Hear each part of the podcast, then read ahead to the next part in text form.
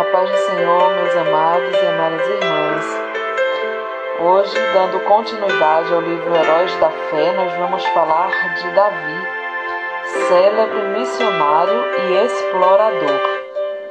Ele que nasceu em 1813 e faleceu em 1873. Certo comerciante, ao visitar a abadia em Londres, onde se acham sepultados os reis e vultos eminentes da Inglaterra, inquiriu qual túmulo, excluindo o do soldado desconhecido, era o mais visitado. O porteiro respondeu que era o de Davi. São poucos os humildes e fiéis servos de Deus que o mundo distingue e honra assim. Conta-se que depois de passar 16 anos na África, Davi foi convidado a fazer um discurso perante o corpo discente da universidade.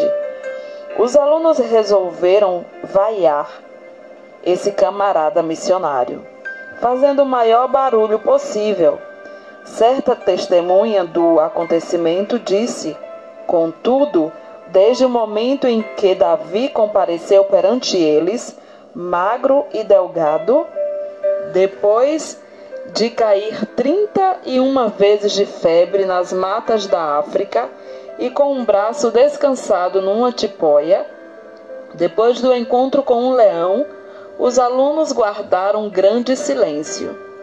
Ouviram com o maior respeito tudo o que o orador relatou e a maneira como Jesus cumprira a sua promessa. Eis que eu estou convosco todos os dias até a consumação dos séculos. Davi nasceu na Escócia. Seu pai, Neil, costumava contar aos filhos as proezas de seus antepassados, por oito gerações. Um dos bisavôs de Davi fugira com a família dos cruéis pactuários para os pantanais e montes escabrosos, onde podia adorar a Deus em espírito e em verdade. Mas mesmo esses cultos que se realizavam entre os espinhos, e às vezes no gelo eram interrompidos, de vez em quando pela cavalaria que chegava galopando para matar ou levar preso tanto homens como mulheres. Os pais de Davi criaram seus filhos no temor do Senhor. O lar era sempre alegre e servia como notável modelo de todas as virtudes domésticas. Não se perdia uma hora durante os sete dias da semana e o domingo era esperado e honrado como o dia de descanso. Com a idade de nove anos, Davi ganhou um Novo Testamento. Prêmio oferecido ao repetir de cor, o de cor o capítulo mais comprido da Bíblia, o Salmo 119. Entre as recordações mais sagradas da minha infância, escreveu Davi, estão as da economia da minha mãe para que os poucos recursos fossem suficientes para todos os membros da família. Quando completei 10 anos de idade, meus pais me colocaram em, em uma tecelagem para que eu ajudasse a sustentar a família. Com parte do salário da primeira semana, comprei uma gramática de latim. Davi iniciava o dia na tecelagem às seis horas da manhã e com intervalos para o café e o almoço Trabalhava até oito da noite. Segurava sua gramática aberta na máquina de fiar algodão e, enquanto trabalhava, estudava linha por linha. Às oito horas da noite, dirigia-se, sem perder tempo, à escola noturna. Depois das aulas, estudava as lições para o dia seguinte às vezes até a meia-noite, quando a mãe tinha de obrigá-lo a apagar a luz e dormir. A inscrição no túmulo dos pais de Davi indica as privações no lar paterno. Para marcar o lugar onde descansa Nil e Agnes, sua esposa, e para exprimir a gratidão a Deus de seus filhos, João, Davi, Janete, Carlos e Agnes, por pais pobres e piedosos.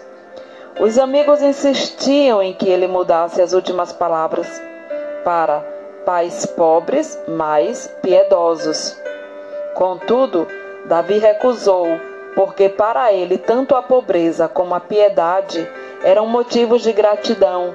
Sempre considerou o fato de aprender a trabalhar longos dias, mês após mês, ano atrás ano, na fábrica de algodão, uma das maiores felicidades da sua vida.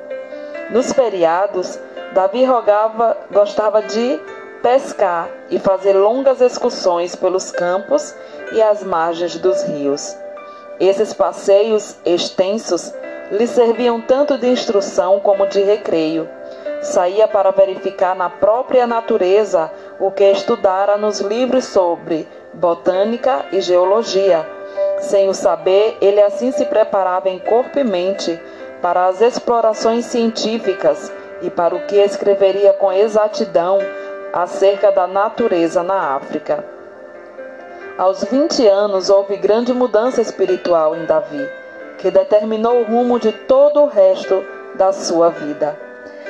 A bênção divina inundou-lhe o ser, como inundar o coração do apóstolo Paulo ou de Agostinho, e outros do mesmo tipo, dominando os desejos carnais, atos de abnegação, muito difíceis de executar sob a lei férrea da consciência.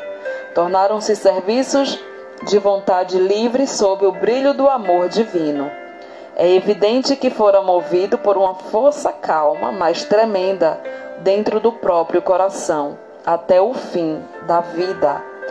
O amor que começou a comovê-lo na casa paterna continuou a inspirá-lo durante todas as longas e enfadonhas viagens pela África e o levou a ajoelhar-se à meia-noite no rancho de Ilala, de onde seu espírito, enquanto ainda orava, voltou ao seu Deus e Salvador. Davi, desde a infância, ouvia falar de um missionário valente na China, cujo nome era Gutzlaf. Nas suas orações à noite, ao lado de sua mãe, orava por ele. Com a idade de 16 anos, Davi começou a sentir desejo profundo de fazer conhecido o amor e a graça de Cristo.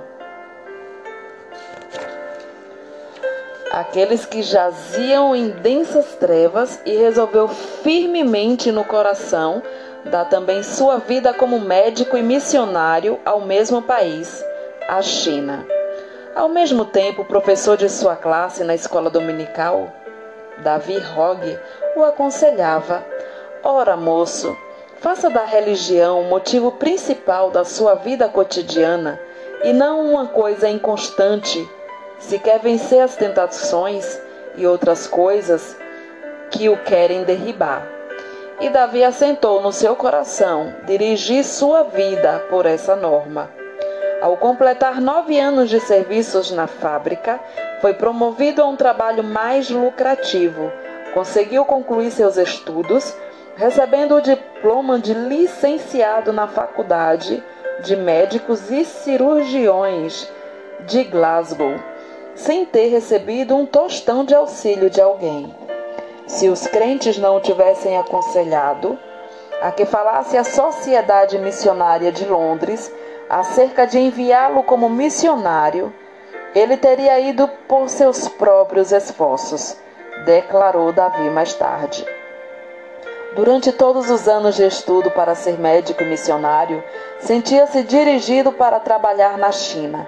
Certa vez, numa reunião, ouviu o discurso de um homem de barba comprida e branca alto, robusto e de olhos bondosos e penetrantes, chamado Roberto. Esse missionário voltara da África, um país misterioso cujo interior era então desconhecido.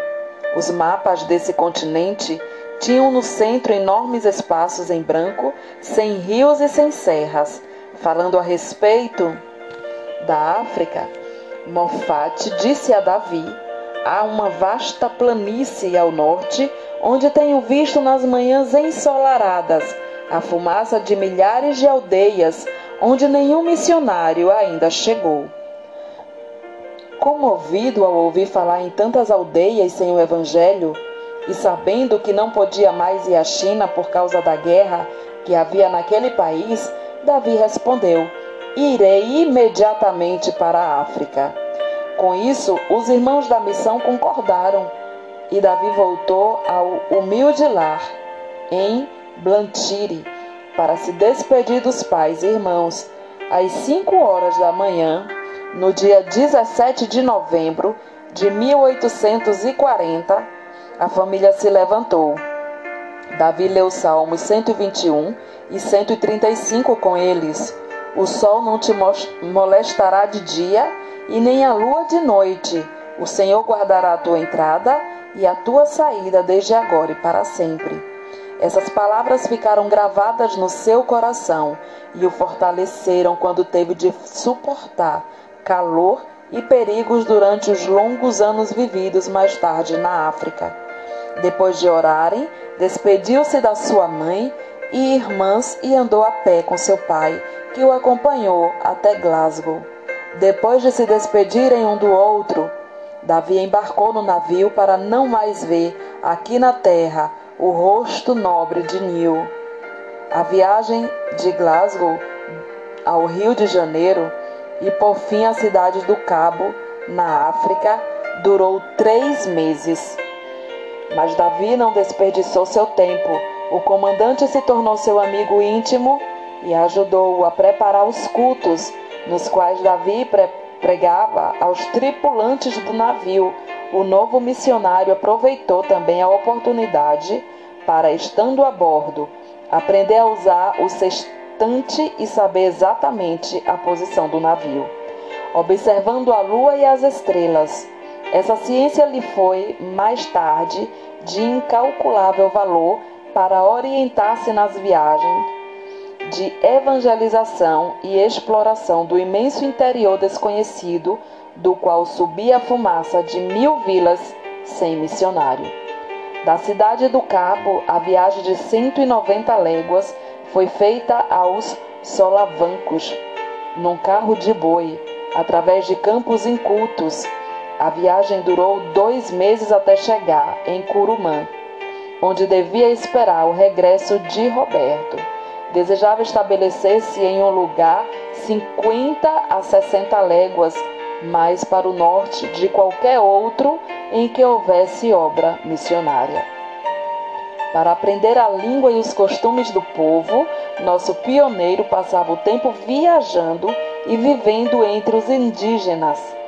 O seu boi de sela passava a noite amarrado enquanto ele assentava-se com os africanos ao redor do fogo, ouvindo as lendas dos seus heróis, Davi, por sua vez, contava-lhe as preciosas e verdadeiras histórias de Belém, da Galileia e da cruz. Não parou com os estudos enquanto viajava, fazendo mapas dos rios e serras do território percorrido. Em uma carta a um amigo, escreveu que descobrira 32 qualidades de raízes comestíveis e 43 espécies de fruteiras que davam no deserto sem serem cultivadas. Do ponto que havia alcançado, faltavam-lhe apenas dez dias de viagem para chegar ao grande lago Gami, que só descobriu sete anos depois. De Curumã, de Curumã o missionário licenciado da Faculdade de Médicos e Cirurgiões de Glasgow escreveu a seu pai: Tenho uma clientela grande, há pacientes aqui que andaram mais de 60 léguas para receber tratamento médico. Esses, ao regressarem, enviarão outros para o mesmo fim. Estabeleceu a sua primeira missão no lindo vale de Mabotza na terra de Bacarla. Em uma carta escrita de Curumã, Davi assim descreveu o local que escolhera para centro de evangelização. Está situado em um anfiteatro de serras que se intitula Mabodza, isto é, ceia de bodas. Que Deus nos ilumine com a sua presença, para que por intermédio de servos tão fracos muito povo acha entrada para a ceia das bodas do Cordeiro. Foi em Mabotza que teve o histórico encontro com o leão. Acerca disso, disso Davi escreveu: Ele saltou e me alcançou o ombro. Ambos fomos ao chão, rosnando horrivelmente perto do meu ouvido. Sacudiu-me como um cão faz a um gato. Os abalos que me deu o animal produziram-me um entorpecimento igual ao que deve sentir um rato, depois da primeira sacudidela que lhe dá o gato. Atacou-me uma espécie de adormecimento em que não senti dor nem sensação de temor. Contudo, antes de a fera ter tempo de o matar, deixou para atacar outro homem que, de lança na mão, entrara na luta. O ombro dilacerado de Davi nunca sarou completamente. Ele nunca mais pôde apontar um rifle ou levar a mão à cabeça sem sentir dores. Foi na casa de Roberto, em Curumã, que chegou a conhecer Maria, a filha mais velha desse missionário. Depois de abrir a missão em Mabotza, os dois se casaram.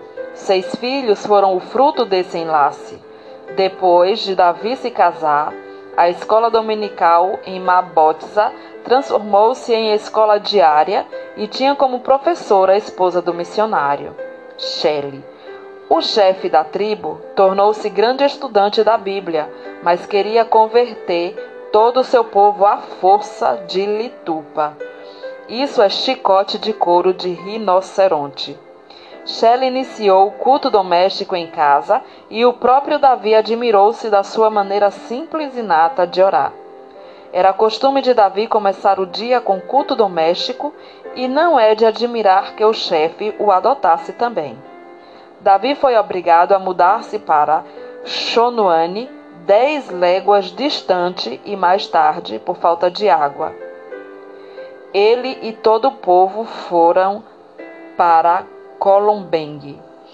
Foi nesse último lugar que o chefe da tribo construiu uma casa para os cultos e Davi, com grande sacrifício de dinheiro e labor, edificou a sua terceira residência. Nessa casa morou cinco anos para nunca mais conseguir se fixar em qualquer lugar na terra. Acerca do trabalho nesse lugar, assim se expressou: Aqui temos um campo muitíssimo difícil de cultivar se não confiássemos no Espírito Santo, opera em nós, desistiríamos em desespero. Através do deserto de Kalahari, chegaram boatos de um grande lago e de um lugar chamado Fumaça Barulhenta, o que ele julgava ser uma grande cachoeira. As cercas o oprimiam tanto em Colombengue que Davi resolveu fazer uma viagem de exploração, a fim de achar um lugar mais ideal para estabelecer a sua missão. Assim, em 1 de junho de 1849, com o chefe da tribo, seus guerreiros, três brancos e sua família, saíram para atravessar o grande deserto de Kalahari. O guia do grupo, Romotob, conhecia o segredo de subsistir no deserto cavando com as mãos e chupando a água debaixo da areia por meio de um canudo. Depois de viajarem muitos dias, chegaram ao rio Zouga. Ao inquirir os indígenas, estes os informaram de que o rio tinha nascente em uma terra de rios e florestas. Davi ficou convicto de que o interior da África não era um grande deserto como o mundo de então supunha e o seu coração ardia com o desejo de achar uma via fluvial. Assim, outros missionários poderiam ir para o interior do continente com a mensagem de Cristo. A perspectiva, escreveu ele, de achar um rio de que dê entrada a uma vasta, populosa e desconhecida região aumentou constantemente desde então aumentou tanto que, quando por fim chegamos ao Grande Lago, esse importante descobrimento em si mesmo parecia de pouca monta. Foi em 1 de agosto de 1849 que o grupo atingiu o Lago Game, tão grande é esse lago que de uma margem não se avista a margem oposta. Sofreram longos dias de cruciante sede sem obter uma gota d'água, mas venceram todas as dificuldades. O curioso é que descobriram o game, enquanto outros exploradores mais bem equipados, mais menos persistentes, haviam falhado. As notícias do descobrimento foram comunicadas à Royal Society,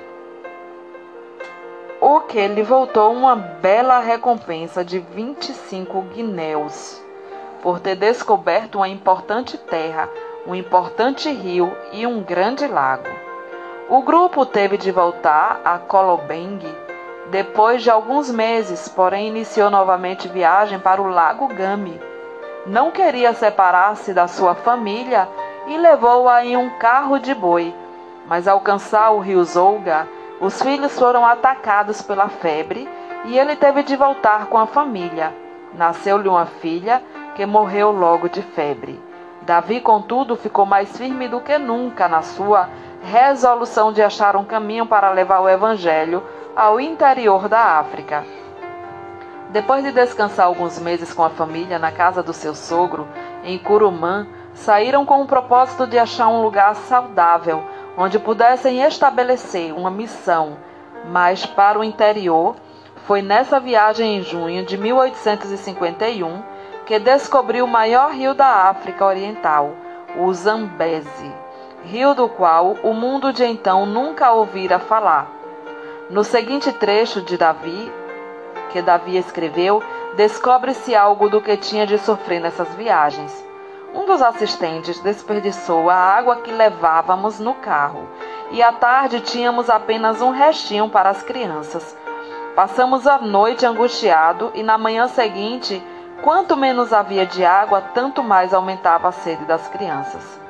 O pensamento de elas perceberem diante de nossos olhos nos perturbava. Na tarde do quinto dia sentimos grande alívio quando o homem voltou trazendo tanto desse líquido como jamais antes havíamos pensado.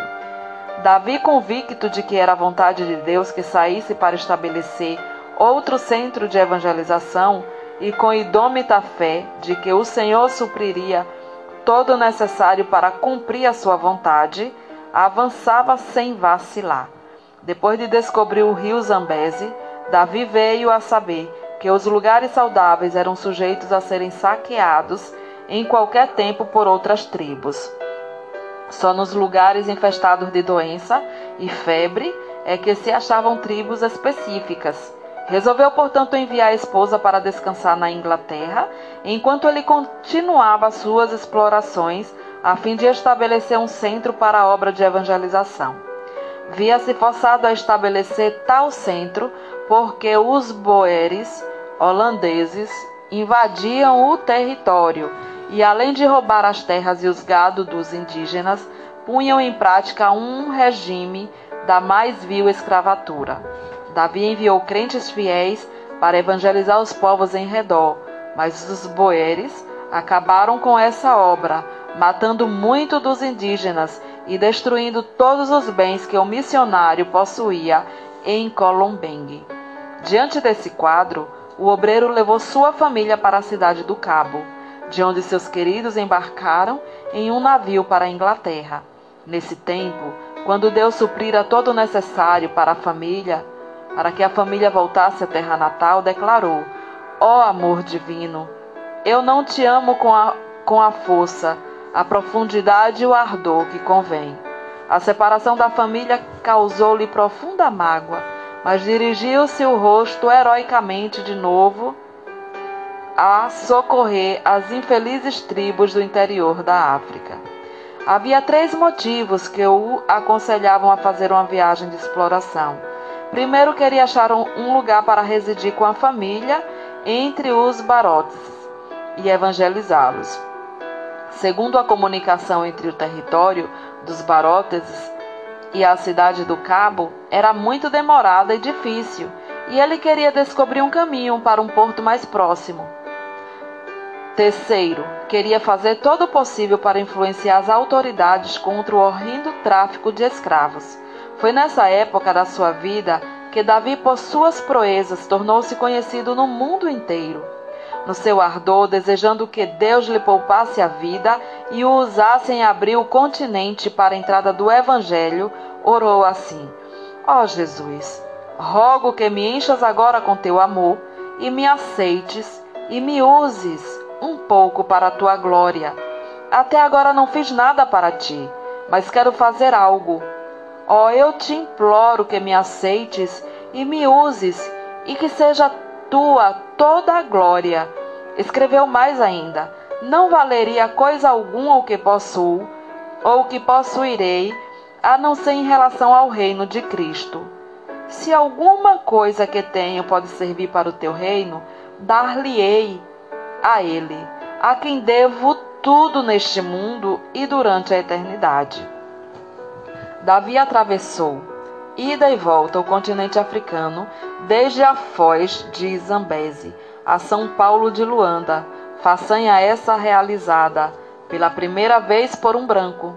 Nas memórias que escrevia diariamente, nota-se como admirava as lindas paisagens de um continente que o mundo julgava ser um vasto deserto. Chegou a Luanda magro e doente, apesar da insistência de cônsul, do cônsul britânico para que regressasse à Inglaterra, a fim de recuperar a saúde abalada. Ele voltou a Zambeze, por outro caminho, a fim de levar seus fiéis companheiros até em casa, conforme lhe prometera antes de iniciarem a viagem. Nessa viagem, Davi descobriu as magníficas cataratas de Vitória, nome que ele deu às grandes quedas em homenagem à rainha da Inglaterra. Nesse lugar, o rio Zambeze tem a largura de mais de um quilômetro. Ali, as águas desse grande rio se precipitam espetacularmente de uma altura de 100 metros. Davi continua a pregar o Evangelho constantemente às vezes a auditórios de mais de mil indígenas. Antes de tudo, esforçava-se para ganhar a estima das tribos hostis. Por onde passava, por sua conduta cristã, era grande contraste a dos mercadores de escravos. Sozinho, com seus fiéis macololos, caiu trinta e uma vezes de febre nos matagais, durante um período de sete meses. Mas não era tanto sofrimento físico. Suas cartas revelam a sua angústia de espírito ao ver os horrores do povo africano massacrado e arrebatado dos seus lares, conduzido como gado para ser vendido no mercado. De um lugar alto onde subiu, contou 17 aldeias em chamas incendiadas por esses nerfandos mercadores de seres humanos. Prometera a sua esposa reunir-se com a família depois de dois anos, mas passaram-se quatro anos e meio antes que ela recebesse qualquer notícia dele. Por fim, após uma ausência de 17 anos da pátria, regressou à Inglaterra. Voltou à civilização e à sua família, como quem volta da morte. Antes de desembarcar, soube que seu querido pai falecera. Em toda a história de Davi, não se conta um acontecimento mais comovente do que o seu reencontro com a esposa e filhos. Na Inglaterra foi aclamado e honrado como heróico descobridor e grande benfeitor da humanidade. Os diários publicavam seus atos de bravura. As multidões afluíam para ouvi-lo contar sua história, como relata esse trecho de sua biografia. O doutor Davi era muito humilde Temia passear nas ruas, receando ser atropelado pelas massas. Certo dia, na Regente, em Londres, foi apertado por tão grande multidão que só com grande dificuldade conseguiu refugiar-se num táxi. Pela mesma razão, evitava ir aos cultos. Certa vez, desejoso de assistir ao culto, meu pai persuadiu a ocupar um assento debaixo da galeria, em um lugar não visível ao auditório, mas foi descoberto, e o povo passou por cima dos bancos para cercá-lo e aper apertar-lhe a mão. Uma das muitas coisas que levou a efeito, enquanto na Inglaterra, foi a descrever seu livro Viagens Missionárias. Alcançou enorme circulação e produziu mais interesse na questão africana do que qualquer movimento anterior. Em março de 1858, com a idade de 46 anos, Davi, acompanhado de sua esposa e filho mais novo, Osvaldo, embarcou novamente para a África, deixando os dois na casa do sogro, o missionário Roberto. Davi continuou as suas viagens. No ano seguinte, descobriu o lago Niassa. Recebeu também uma carta da esposa da casa de seus pais em Curumã, informando o nascimento de mais uma filha. A menina já estava há quase um ano no mundo quando o pai soube do seu nascimento. As explorações dos rios Zambeze, Tete e Chaire e do lago Niassa foram feitas com o propósito de saber quais os pontos mais estratégicos para a evangelização, e missionários foram enviados da Inglaterra para ocupar esses lugares. Em 1862, a esposa reuniu-se a ele novamente e acompanhava-o nas viagens, mas três meses depois faleceu, vítima da febre, e foi enterrada em uma encosta verdejante na margem do rio Zambeze. No seu diário, Davi assim escreveu: Chorei-a porque merece as minhas lágrimas.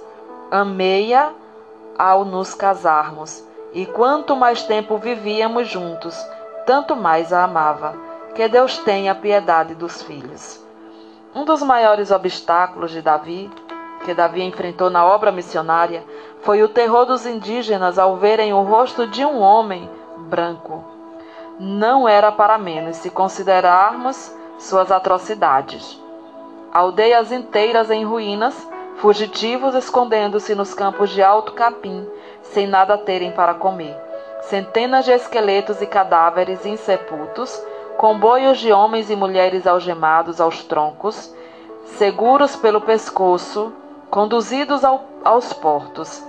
É difícil concebermos a magnitude da desolação criada por homens cruéis que participavam do tráfico de escravos. Esses homens tentavam também, com ódio cruel, a arte diabólica, terminar com a obra de Davi. Finalmente conseguiram, por meio da política do seu país, induzir a Inglaterra a chamá-lo de volta à sua terra. Foi assim que Davi chegou de novo à sua pátria, depois de uma ausência de cerca de oito anos. Os crentes e amigos na Inglaterra, animados pela visão de Davi, começaram a orar e enviar-lhe dinheiro para continuar sua obra no continente negro. O nosso herói desembarcou pela terceira e última vez na África, em Zanzibar. Na expedição que iniciou em Zanzibar, descobriu os lagos Tanganica, 1867, Moeiro, 1867 1867 e Bangueolo, 1868. Passou cinco, cinco longos anos explorando as bacias desses lagos. A oração e a palavra de Deus foram seu sustento espiritual durante esses anos de provação que sofria por parte dos negociantes de escravos. Resolveu então fazer o possível para descobrir as nascentes do rio Nilo e solver um problema que durante milhares de anos havia zombado dos geógrafos. Sabia que se descobrisse as nascentes do famoso Nilo, o mundo todo lhe daria ouvidos acerca da chaga aberta na África, o comércio de escravos. É interessante conhecer o que ele escreveu. O mundo acha que busco fama, porém eu tenho uma regra, isto é, não leio coisa alguma sobre elogios que me fazem. Ele sabia que ao fim da escravatura o continente se abriria para deixar entrar o Evangelho. Durante os longos intervalos de tempo em que uma carta e outra era recebida na Inglaterra, vindas do coração da África, circularam boatos de que Davi morrera. Não só os homens que traficavam escravos queriam matá-lo, mas também muitos dos próprios indígenas porque não acredita, por não acreditarem existir um homem branco que fosse amigo de coração. Ele mesmo contou muitos fatos relacionados às ciladas na terra de Maniuema para o matarem. Nesse lugar ele escreveu no seu diário: Li toda a Bíblia quatro vezes enquanto estive em Maniuema. Na solidão, achou grande conforto nas Escrituras. Reconhecia sempre a possibilidade de perceber nas mãos dos inimigos, mas sempre respondia à insistência dos amigos com esta pergunta: Não pode o amor de Cristo constranger o missionário aí onde a traficância leva o mercador de escravos? Pela primeira vez nas milhares de léguas que caminhou, os pés do pioneiro falharam, obrigado a ficar algum tempo em uma cabana. Todos os seus companheiros o abandonaram, à exceção de três que, que permaneceram com ele. Reduzido a pele e ossos por causa da grave doença que sofrera em Maniuema, por fim chegou a Ujiji. Não tinha recebido cartas havia dois anos e esperava receber também as provisões que enviara para lá. Contudo, as cartas não haviam chegado. Com o corpo enfraquecido e destruído de roupas e alimentos, veio a saber que lhe tinham roubado tudo nessa situação, ele escreveu. Na minha pobreza, senti-me como homem que, de, descendo de Jerusalém a Jericó, caiu nas mãos de ladrões. Não tinha esperança de que os sacerdotes levitas ou o bom samaritano viessem em meu socorro. Entretanto, quando minha alma se achava mais abatida, o bom samaritano já estava bem perto de mim. O bom samaritano era Henrique Stanley, enviado pelo New York Herald, devido à insistência de muitos milhares de leitores desse jornal, pois queriam saber ao certo se Davi ainda vivia ou no caso de ter morrido para trazer o corpo. Stanley passou inverno com Davi, mas este recusou-se a ceder aos apelos do jornalista para que voltasse à Inglaterra. Davi podia voltar e descansar entre amigos, com todo o conforto, mas preferiu ficar a realizar seu anelo de abrir o continente africano ao Evangelho. A sua última viagem foi para Luapula, pois desejava verificar se esse rio era a nascente do Nilo ou do Congo. Nessa região chovia incessantemente. Davi sofria dores atrozes. Dia após dia, tornava-se-lhe mais e mais difícil caminhar. Foi então, carregado pela primeira vez pelos fiéis companheiros Suzy, Schumann e Jacó, todos indígenas. No seu diário, as últimas notas que escreveu dizem: Cansadíssimo fico, recuperada a saúde, estamos nas margens do Mililamo. Chegaram à aldeia de Chitambó, em Ilala, onde Suzy fez uma cabana para ele. Nessa cabana, a 1 de maio de 1873, fiel Suzy achou seu bondoso mestre de joelhos ao lado da cama, morto. Orou enquanto viveu e partiu desse mundo orando. Os dos fiéis companheiros Suzy e Schumann enterraram o coração de Davi debaixo de uma árvore em Chitambo. Secaram e embalsamaram o corpo e o levaram até a costa. Viagem que durou alguns meses e exigiu que passassem pelo território de várias tribos hostis. O sacrifício desses valentes filhos da África, sem terem qualquer propósito de remuneração, não será esquecido por Deus nem pelo mundo. O corpo, depois de chegar em Zanzibar, foi transportado para a Inglaterra, onde foi sepultado na abadia, entre os monumentos dos reis e heróis daquela nação. Não havia dúvida quanto ao corpo de Davi era fácil de identificar. O osso de cima do braço esquerdo tinha distintamente as marcas do dente do leão que o atacara. Entre os que assistiram ao enterro estavam seus filhos e o velho missionário Roberto, pai da sua querida esposa. A multidão consistia de povo humilde que o amava e dos grandes que o honravam e respeitavam. Conta-se conta que entre as multidões que permaneciam nas calçadas das ruas de Londres, no dia em que o cortejo acompanhava o corpo de Davi, havia um velho chorando amargamente. Ao lhe perguntarem por que chorava, respondeu: É porque Davizinho e eu nascemos na mesma aldeia, cursamos o mesmo colégio, assistimos à mesma escola dominical e trabalhávamos na mesma máquina de fiar. Mas Davizinho foi por aquele caminho e eu por este.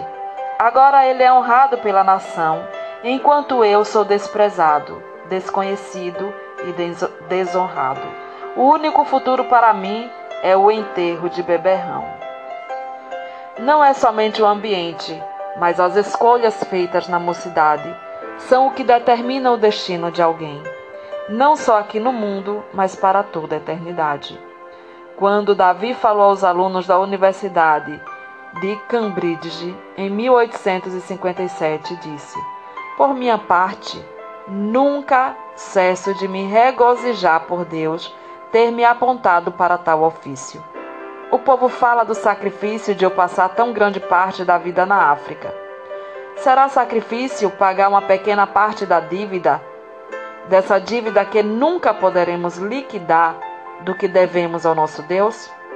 É sacrifício aquilo que traz a bendita recompensa de saúde, o conhecimento de praticar o bem, a paz de espírito e a viva esperança de um glorioso destino? Longe esteja tal ideia. Digo com ênfase: não é sacrifício. Nunca fiz sacrifício. Não devemos falar dos nossos sacrifícios ao nos lembrarmos do grande sacrifício que fez aquele que desceu do trono de seu pai nas alturas para se entregar por nós. Se Davi não tivesse adoecido, teria descoberto as nascentes do Nilo. Durante os 30 anos que passou na África, nunca se esqueceu do seu algo principal, que era levar a Cristo aos povos desse obscuro continente. Todas as viagens que realizou foram viagens missionárias. Gravadas no seu túmulo podem ser lidas essas palavras: O coração de Davi jaz na África. Seu corpo descansa na Inglaterra, mas sua influência continua. Gravados para sempre na história da Igreja de Cristo estão os grandes êxitos obtidos na África por Davi durante um período de mais de 65 anos depois de sua morte.